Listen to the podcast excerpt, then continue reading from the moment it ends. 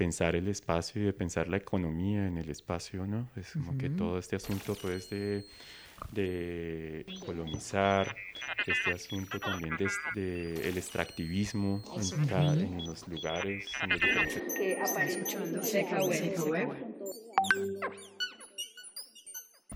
Bueno, eh, buenas tardes. Eh, estamos en la conversación con el último nominado al premio Luis Caballero, al 11 premio Luis Caballero, que presenta su proyecto al público, eh, Giovanni Vargas.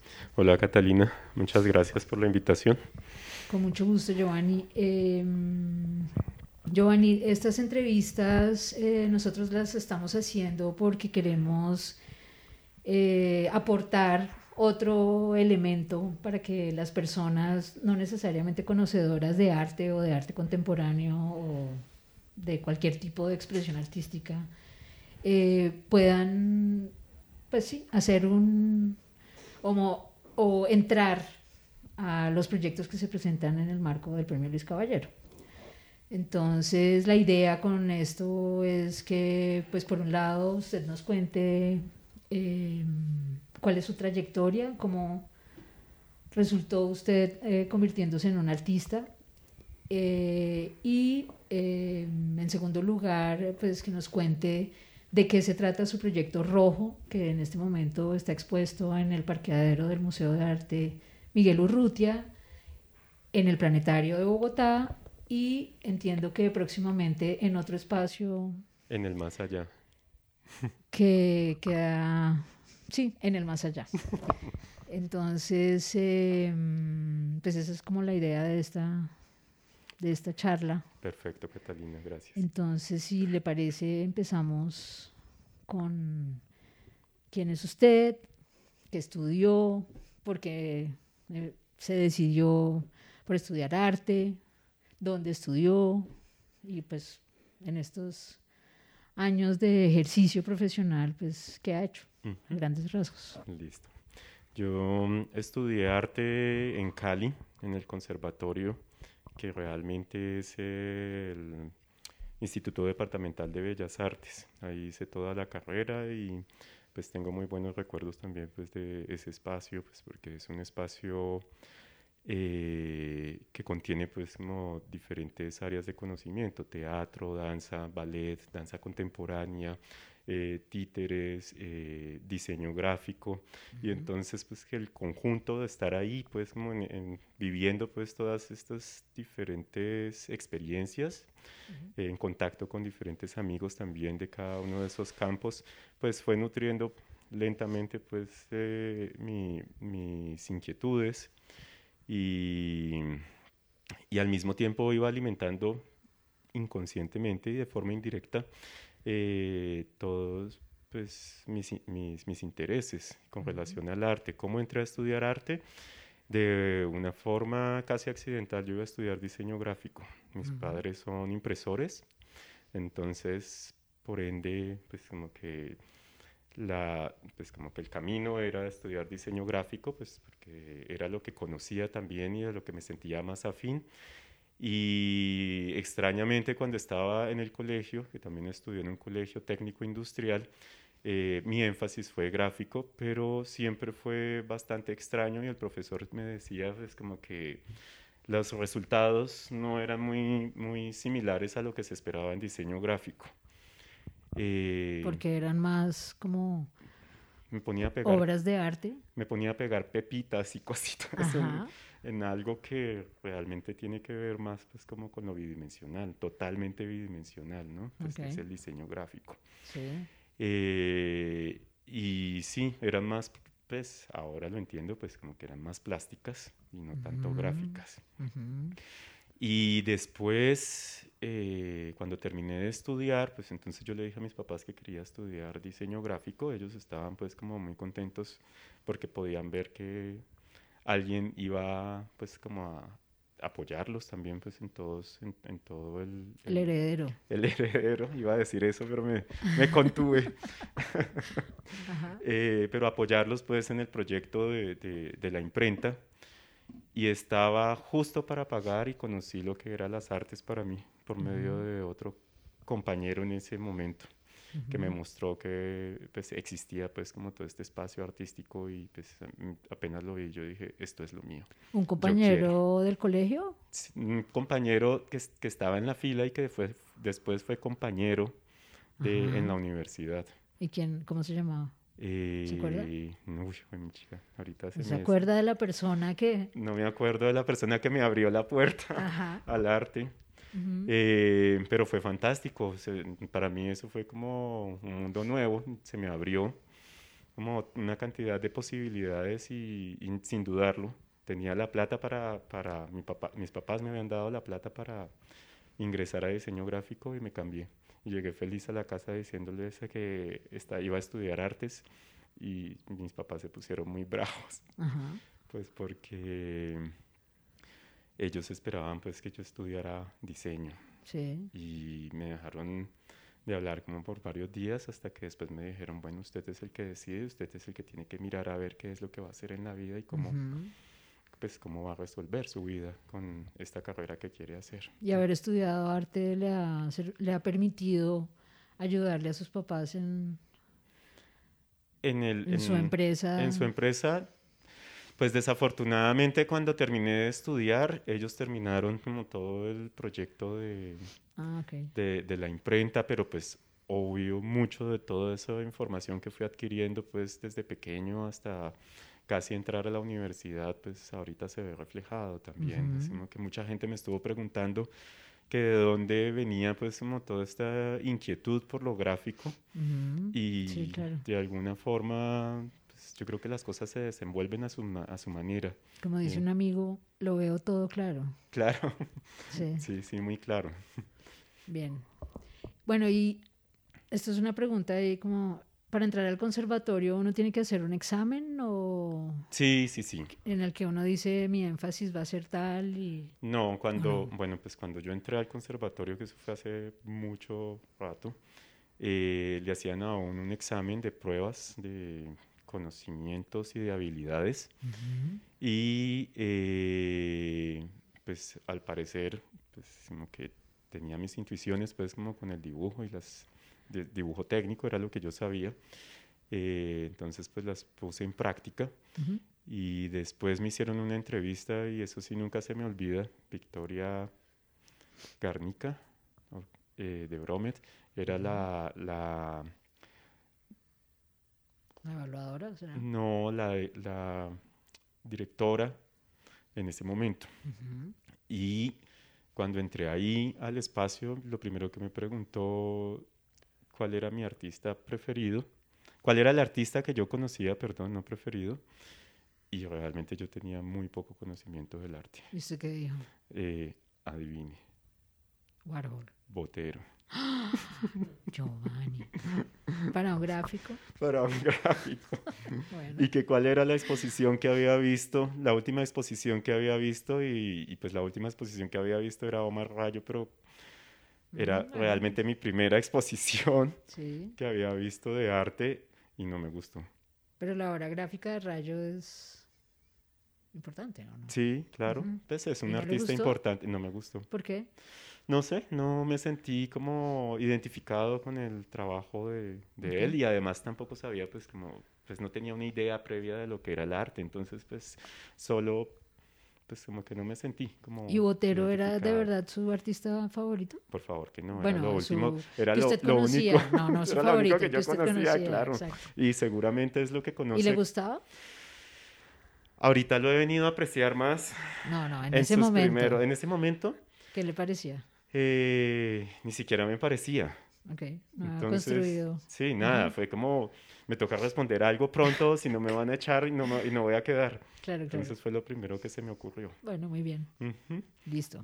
Y entonces hizo esa entrevista, y, pero era un, digamos, un proceso de selección general. Sí, era un proceso de si selección. Si uno pasaba eso, ¿podía escoger eh, en qué énfasis? No, no hay énfasis, o en ese momento no había énfasis. ¿O qué carrera? Eh, ah, a, la de artes, obviamente. Ajá. Entonces, sí, pues yo ya había, esta, esta entrevista era más para entrar directamente a arte, y si me seleccionaban, pues para arte.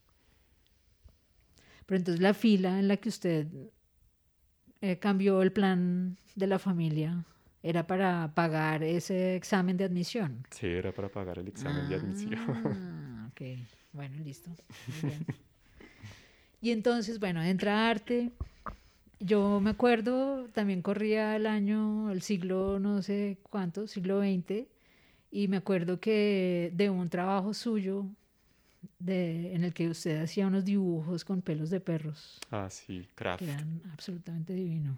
Sí. Cuéntenos de su de por qué llegué paso por el por la universidad y bueno, bueno ¿qué ha pues, pasado de aquí, de allá hasta acá? Yo salí de la universidad dando clases a niños pequeños uh -huh. y después vine a conocer el planetario uh -huh. y la Galería Santa Fe que estaba pues acá en el planetario en ese momento por una exposición que a, los, a la que me invitó eh, Wilson Díaz Uh -huh. que se llamaba 450 kilómetros y eran claro. varios artistas eh, caleños que estábamos invitados en ese espacio uh -huh. y entonces vinimos, pues, pues, yo vine por primera vez después de mucho tiempo porque tengo familia acá en Bogotá, eh, vine por primera vez ya como en al esa campo expo, del arte. En esa expo fue en la que Polaria saltó por la ventana y se devolvió para Cali. Sí. Okay.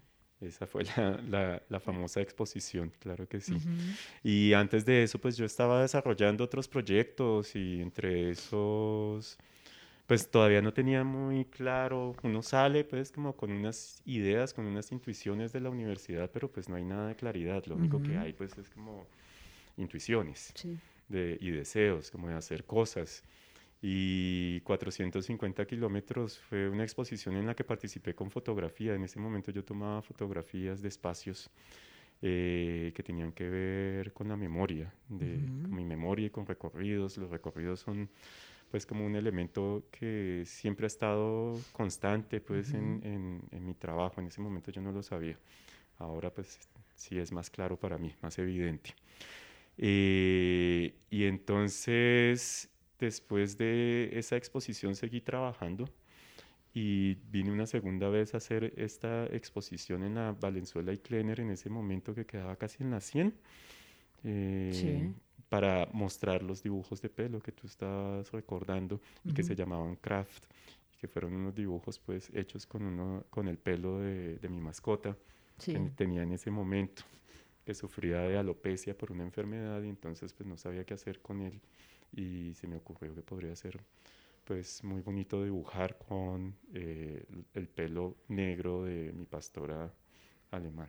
Que además no era totalmente negro, sino que tenía unos visos amarillos Sí, o blancos, y sí. entonces eso le daba como unas sombras y unas luces al dibujo. Sí, sí, sí, de Muy acuerdo. bonito, muy bien. Sí, Gracias. me demoré como un año, y do- un año y medio haciendo 10 dibujos. ¿Todavía tiene alguno de esos dibujos? Eh, ¿O ya los vendió todos? ¿Se debieron vender? no, yo los fui regalando Ah, ok.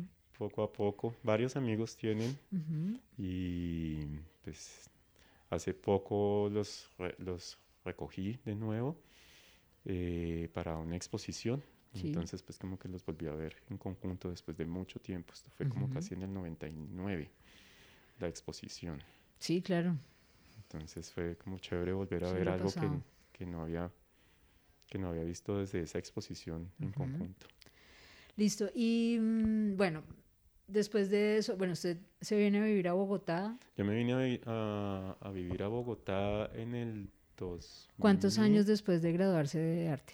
Yo me gradué como a los dos años después de haberme graduado de, de la universidad. Y usted eh, ahora es profesor, Sí, también es artista practicante, digamos. sí, sí, sí.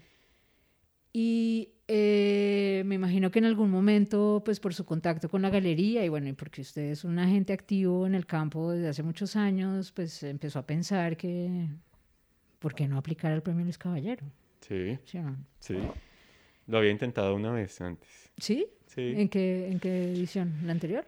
No, una mucho antes, en hace como apenas tenía la edad como para poder aplicar. Ajá. Eh, se me ocurrió aplicar, pero queríamos hacer un proyecto en conjunto con Juan Mejía y en ese Ujú. momento Jaime Cerón le preguntamos, que estaba mucho más enterado, eh, que si era posible hacerlo eh, en pues, Como en grupo, como colectivo, y en ese momento pues como que no se No había, no se, no se podía. Entonces, pues dejamos a un lado pues como todo el... la- Sí, esa es una la modalidad que introdujimos en, creo que a partir del octavo del noveno. Ya. Pero bueno, listo. Y entonces usted eh, empieza a pensar en, quiero aplicar al premio Luis Caballero, eh, lo intenta una vez, bueno, no pasa, o ni siquiera lo intenta, Ni pues siquiera porque no se podía. Ujú. Y empieza a cocinar o a pensar eh, como con qué proyecto podría aplicar. Entonces cuéntenos cómo aparece rojo. La verdad, Catalina, no sucedió tanto así. Eh, yo soy de las personas que voy trabajando y a medida que voy trabajando, pues voy viendo pues cómo va resultando el proyecto, sus dimensiones y sus necesidades también. Ujú.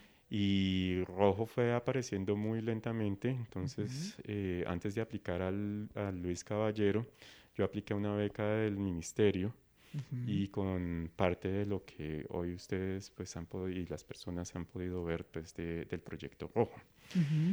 Eh, y lastimosamente fue pues en pandemia, entonces pues no se pudo ver mucho de lo que se quería pues como proponer para ¿Cómo se llamaba ese proyecto? rojo. También. Sí, siempre ha sido rojo, ¿Y solo dónde lo presentó? no se presentó, fue todo Ah, virtual, entonces Ah, claro. toda la, la presentación fue virtual y contando pues como el desarrollo del proyecto y los Ujú. resultados pues de, de las propuestas, Ok. de las piezas. Ujú. Y eh, a medida que iba trabajando me, vi- me, vi dan- me fui dando cuenta, perdón, que, que el trabajo iba creciendo. Y y iba pues como necesitando más cosas y pues yo no podía solventarlas y entonces apareció el premio Luis Caballero y decidí que Rojo era como un buen trabajo que podía presentarse, pensaba yo, que podía presentarse para, para esta propuesta, a ver qué decían los jurados, si les interesaba o no les interesaba. Ujú. Y afortunadamente pues el proyecto fue aceptado y a medida que se fue desarrollando el proyecto, pues entonces el proyecto fue creciendo, inclusive fue creciendo en su título también. Ujú. Eh, en un- como te decía, en un principio solo se llamó Rojo. Y después entonces aparecieron pues estos otros dos subtítulos, eh, Crear de nuevo un mundo Sí. y Una exploración en complicidad, eh, que fue dando indicios también pues como de lo que, de lo que es en sí mismo el proyecto.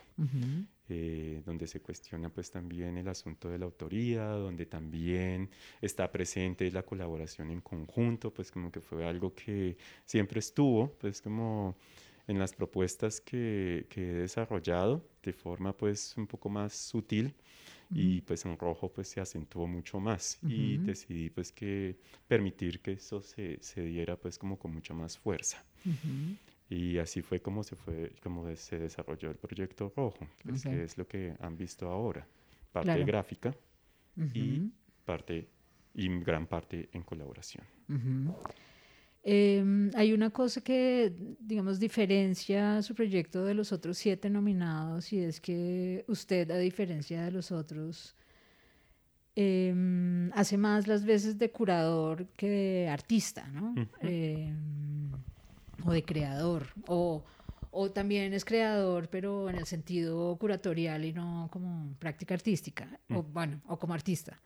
Entonces, yo quería preguntarle, aunque usted ya lo explicó en la entrevista que le dio a Reemplazo, Sí, em, quería preguntarle em, no tanto por qué tomó esa decisión de hacerlo de esa forma, sino pues el premio Luis Caballero tiene la posibilidad de presentarse con proyectos curatoriales colectivos desde hace dos o tres versiones, pero igual usted opta por presentarse como Giovanni Vargas y con un proyecto pues que reúne la obra o el trabajo de, no sé, 40 artistas. es 30 una cosa- personas, sí. Bueno, 30 Ujú. artistas, entonces, o 30 personas. Entonces, ¿por qué no se presentó como colectivo desde el inicio? Porque lo fui entendiendo mucho después. Ah, ok. Es, mm, pues estaba cuando, cuando lancé la propuesta, cuando hice la propuesta pues para el premio, sí estaba pues tímidamente eh, planteado como Sí. un, un- un trabajo en colectividad. Ujú.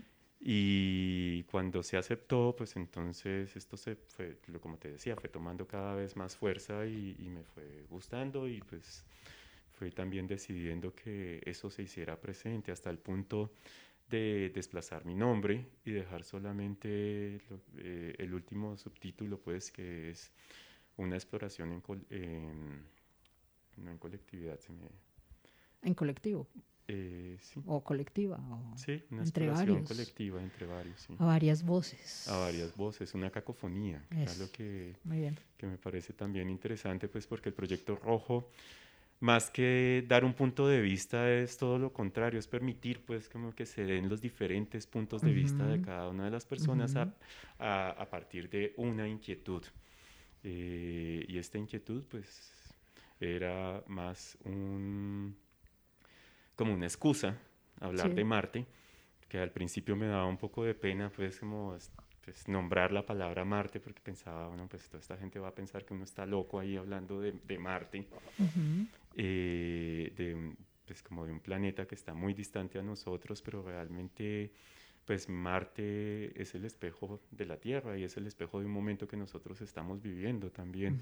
Y eso era lo que más me gustaba y eso también fue lo que motivó todo el proyecto, fue lo que motivó a las personas a que participaran en el proyecto y, la, y pues como que todo el asunto se fue creciendo y, y fue tomando vida propia también en el, en el- en el trabajo. Pero usted originalmente, o sea, su el- al leer el proyecto uno siente que Giovanni Vargas va a ser todas esas piezas que van a estar ahí. Sí, eh, se sugiere que va a haber algún tipo de intercambio con otras personas y otros puntos de vista, pero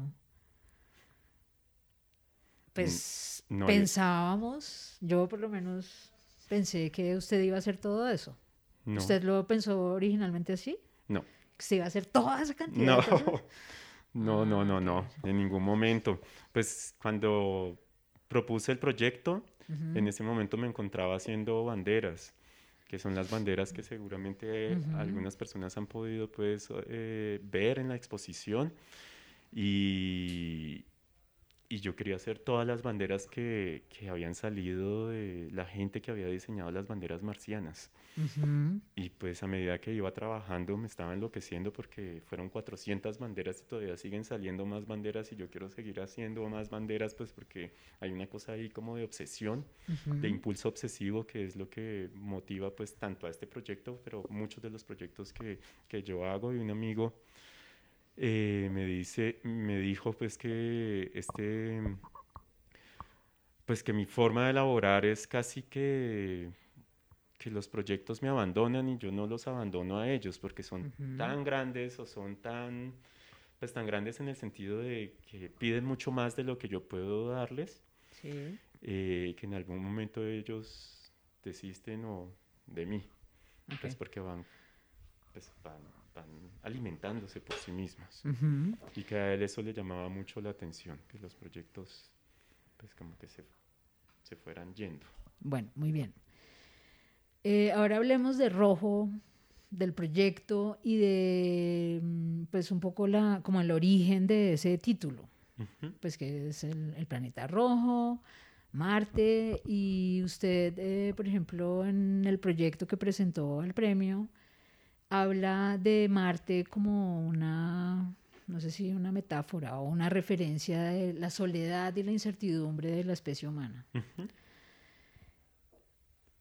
Cuéntenos más cómo es esa, o elabore un poco sobre esa relación entre un planeta que estamos intentando conquistar, que suponemos que allá podríamos vivir porque es el más cerca, bueno, en fin.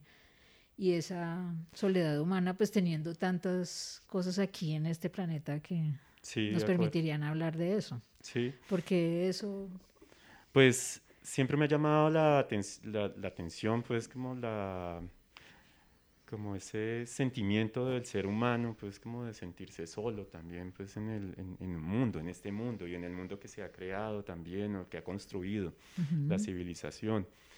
Eh, como ese deseo también de encontrar un par como que tenga pues el mismo nivel de, de, conocimientos o mucho más o que tenga también como la capacidad de dialogar también pues como con, con, con, con esta otra especie. Eso nunca se ha podido dar. Pero esto es suponiendo que, por ejemplo, en Marte hay marcianos o algo así. ¿Usted está... No, es, es suponiendo que siempre está ese deseo de encontrar esa otra especie, de encontrar ese otro ser que, que esté como al nivel.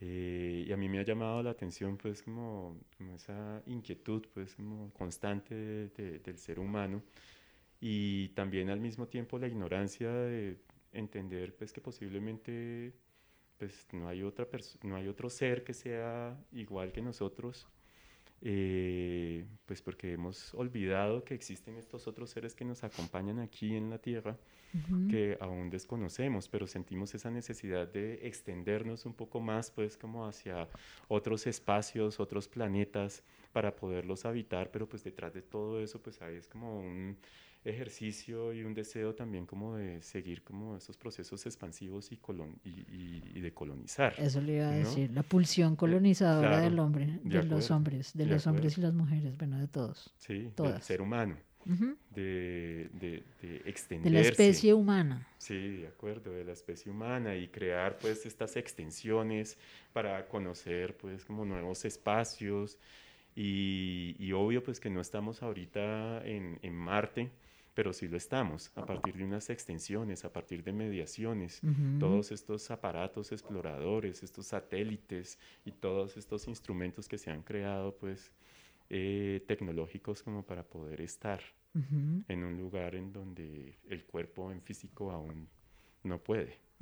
Y también, pues, como conocer, ese deseo también, pues, de conocer nuevos espacios, nuevas especies, es como nuevas formas de vida que aún, pues como que casi que lo que motiva todo este ejercicio de exploración y de colonización, pues es eso, mirar a ver si hay vidas en otros lugares. Para someterla. Para someterlas posiblemente o para trabajar desde la incomprensión como lo hemos hecho desde hace mucho tiempo. Okay. Bueno, y en las, digamos, en la exposición central, que está en el parqueadero y en las otras dos eh, extensiones del proyecto, usted, eh, digamos, invitaría a la gente que está oyendo esta conversación a ver cuáles trabajos o cuáles obras o cuáles reflexiones eh, que le permitan como abordar esa como esa incertidumbre, esa soledad o esas preocupaciones que usted pues quiere como tramitar a través del proyecto?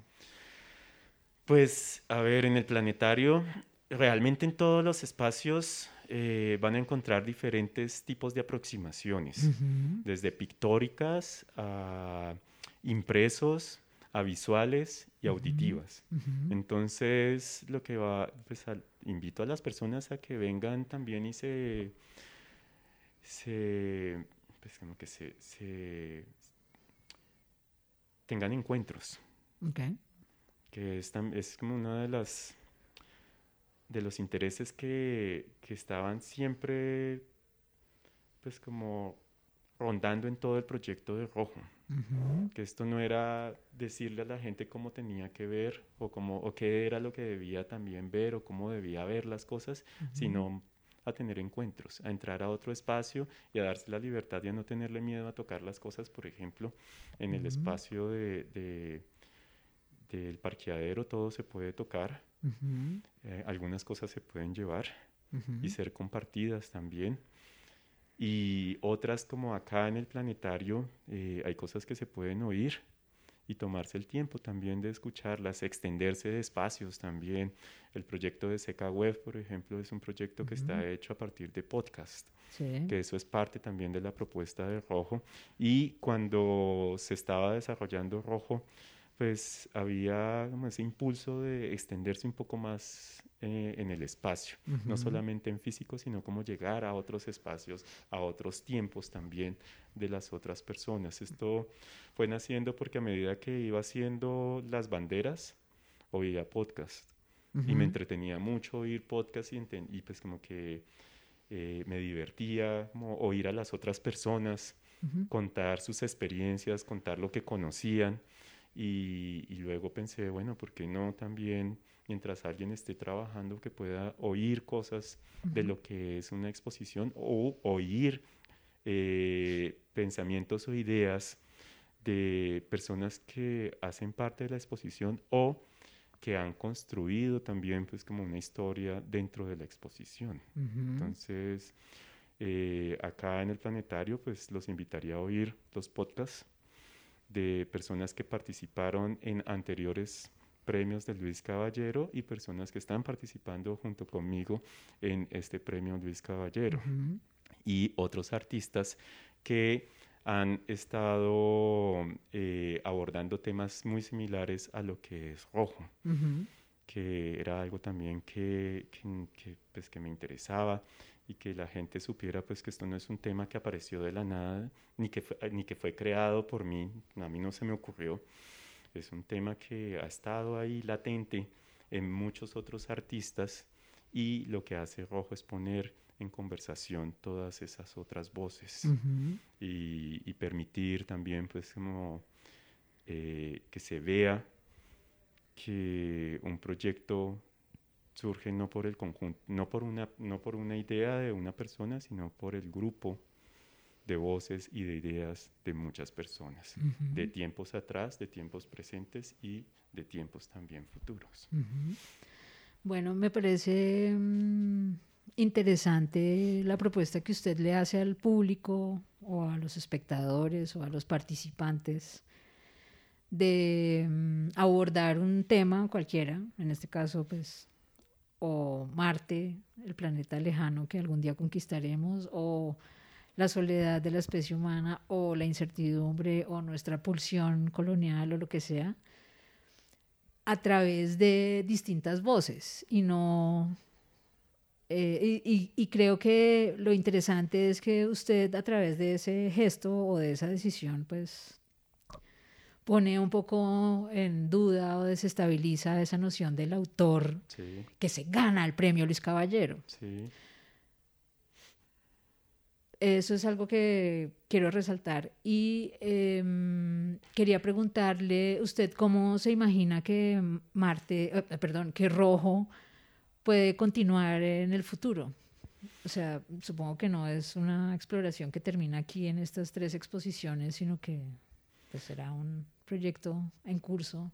Es un proyecto en curso, Catalina, y eh, con IDARTES ahorita vamos a sacar una publicación de artista que se llama Nube 9 y que Nube 9 tiene que ver también pues como con toda esta propuesta espacial de pensar el espacio y de pensar la economía en el espacio, ¿no? Es como que todo este asunto pues de, de colonizar, este asunto también de, de el extractivismo en, en los lugares, en los diferentes lugares, ya sea aquí en el planeta Tierra o por fuera del planeta Tierra, pues tiene que ver con asuntos de economía.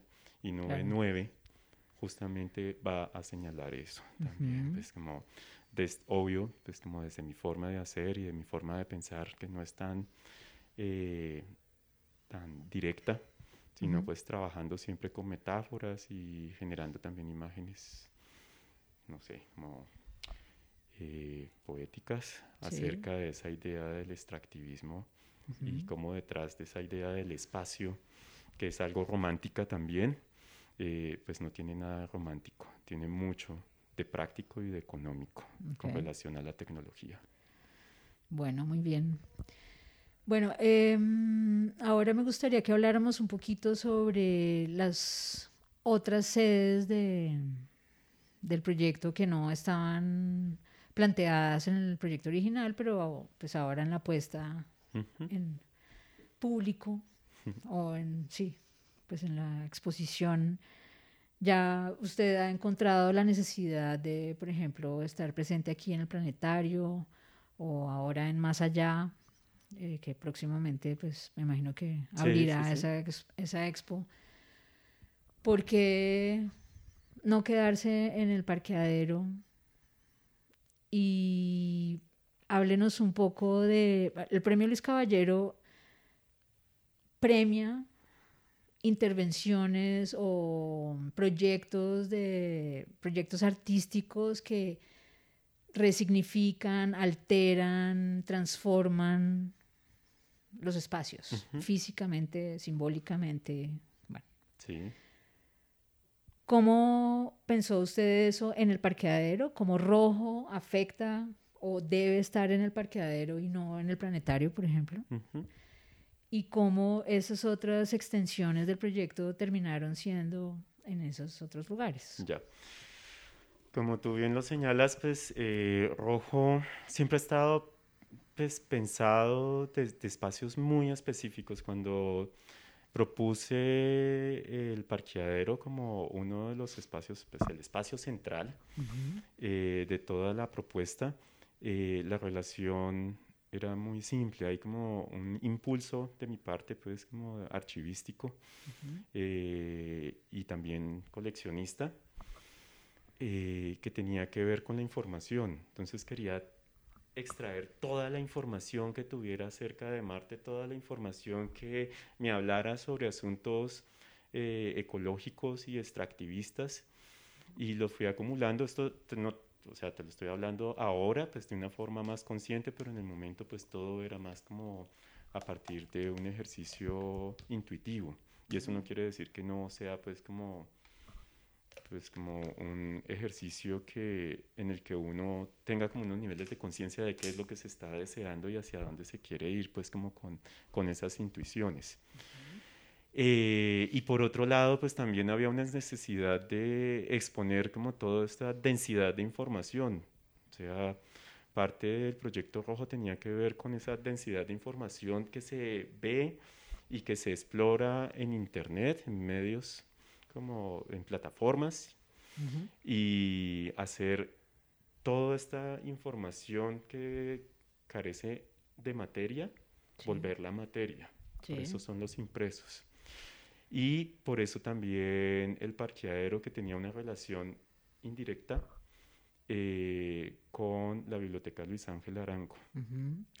Y a mí me encantaba pensar pues como que uno podía traer información de la Biblioteca Luis Ángel Arango y tenerla presente en rojo, que fue lo que hicimos pues como con un diagrama que es el que está ahí pues expuesto de todo eh, la investigación que se llevó a cabo durante cuatro años, que es lo que se lleva pues haciendo el proyecto. O salir de la exposición. O salir en este caso a la biblioteca a leer más. También. la exploración espacial o claro, Marte. Sí. ¿Qué otra opción tendríamos para irnos de acá? claro que sí.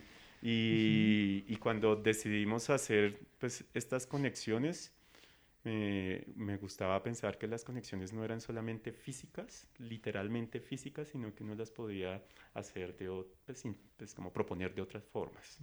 Entonces ahí apareció el parqueadero y anteriormente pues eh, estaba pensado el Observatorio Nacional eh, por sus cargas históricas, es el primer observatorio a nivel latinoamericano y entonces pues era la promesa de la tecnología y del conocimiento en Latinoamérica y, para, y por eso pues para, para el proyecto pues encontraba que era relevante que ese espacio estuviera pues presente y eh, entablar un diálogo con la historia, un diálogo que tendría que también cuestionar a la historia y la forma en que la historia pues ha presentado pues todos esos deseos pues, de conocimiento y tecnología aquí en Latinoamérica que a veces uno lo pone en cuestión, ¿no? Pues como que el asunto de la tecnología aquí en Latinoamérica somos más unos consumidores que, ¿cómo se diría? Creadores. Creadores. Sí.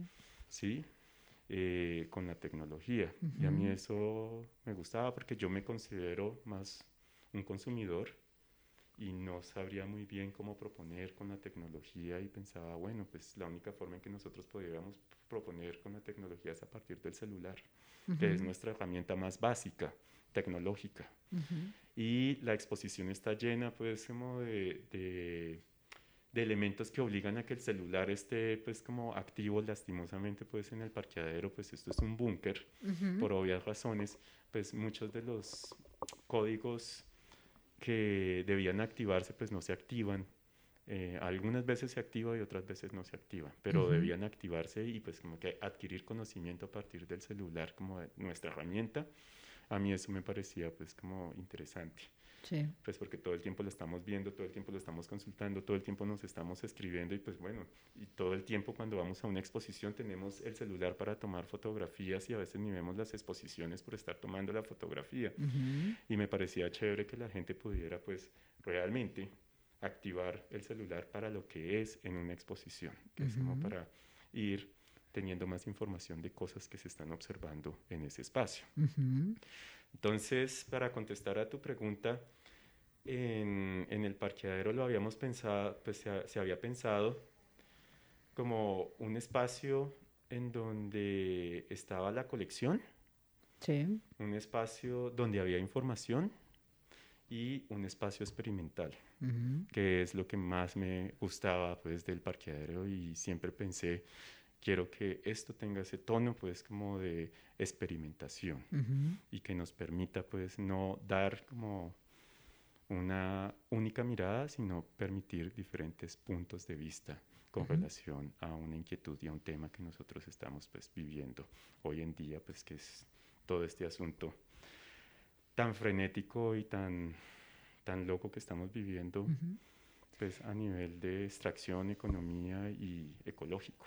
Giovanni, ¿y esa experimentación allá en el parqueadero cómo se da? O sea, la gente puede ir y hacer, eh, pues una cosa es como la interacción que pueden tener con las piezas, y, pero otra, no sé, eh, usted ha propuesto laboratorios, talleres. Sí, sí, sí. Eh, en cada uno de los espacios, en el planetario, en el parqueadero y en más allá, se, han propuesto, se ha propuesto un taller en cada uno de esos espacios. Es un taller que pues como que permita también eh, abordar otras formas de pensamiento y otras formas de entendimiento también, como de, por ejemplo, la corporalidad y, sentir, y tratar de ponerse en una situación distinta a la que nosotros conocemos como, pues, como, como conocemos nuestro cuerpo y como pensamos nuestro cuerpo. Y para el parqueadero hubo un taller en donde eh, se ofreció pues como esa, pues, esa posibilidad y esa experiencia de desplazarnos de nuestro cuerpo y de nuestro pensamiento y pensarnos desde otro cuerpo y desde otro organismo.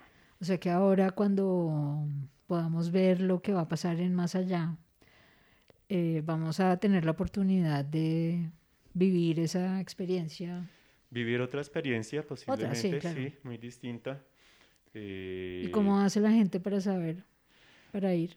Vamos a, esto todavía estamos eh, como pensando muy bien cómo se van a hacer las cosas, obviamente con la ayuda de de, de IDARTES y eh, con la ayuda también del mismo espacio de más allá, pues como que vamos a eh, estar mandando información para que la gente esté atenta y pueda visitar eh, el lugar y ver el trabajo pictórico, que era como lo que faltaba y lo que iba a estar pues en el Observatorio Astronómico Nacional y pues que lastimosamente no se pudo llevar a cabo pues como por problemas de, de, la votación en ese momento, ¿no? Que se volvió muy tenso y pues como que no, no, no fue tan fácil. Pero entonces en la página del premio, en el capítulo de Rojo de Giovanni Vargas, ahí vamos a tener la información para que la gente pues la consulte y eventualmente asista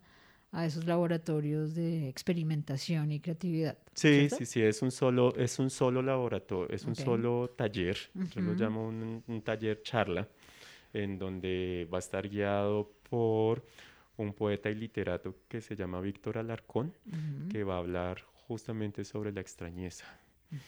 Eh, y tiene que ver mucho también, pues, como quién va a hablar justamente sobre este tema que es algo que, que, me, que, me, gusta y que me parece que es bastante pertinente que venga de esa voz.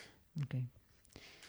Bueno, pues yo creo que, no sé si usted quiere como no, decir algo más sobre Solo su invitar, invitar a la gente que por favor ya es el último, la última semana para eh, Rojo construir de Nuevo Mundo una exploración eh, en complicidad. Eh, para que vayan y la vean, por favor. Eh, seguro les va a animar como a seguir viendo pues como los otros espacios en el planetario que también hay una pequeña parte y que escuchen por favor los podcasts eh, si se animan y si les interesa que ya hay varios pues al aire y pues, ¿En dónde están? El podcast se llama MIR eh, M-I-R y nada pues espero que los disfruten y que vayan por favor al más allá que es el lugar, el último lugar donde se va a mostrar pues como la última parte de toda la propuesta de Rojo. Perfecto. Pues este, esta conversación no creo que salga publicada esta semana.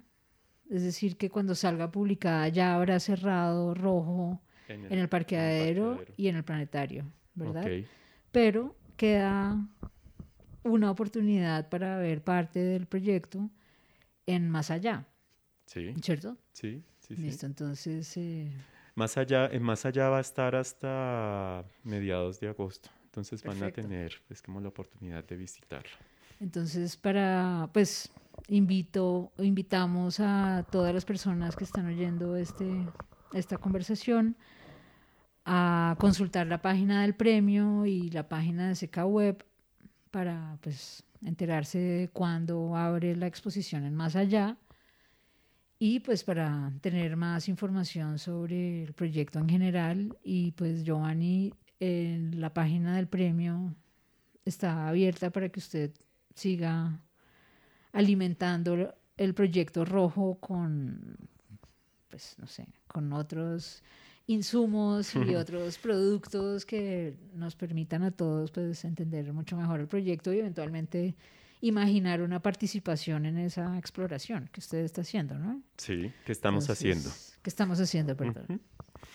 Entonces, pues muchas gracias. No, muchas gracias, Catalina. Con mucho gusto. Y bueno, pues, perdóneme, ¿iba a decir algo? Muchas gracias a ti y muchas gracias también a todas las personas que han participado y colaborado en este proyecto, pues porque sin ellos no se hubiera podido, pues, armar este gran cuerpo, deforme pero cuerpo. claro que sí.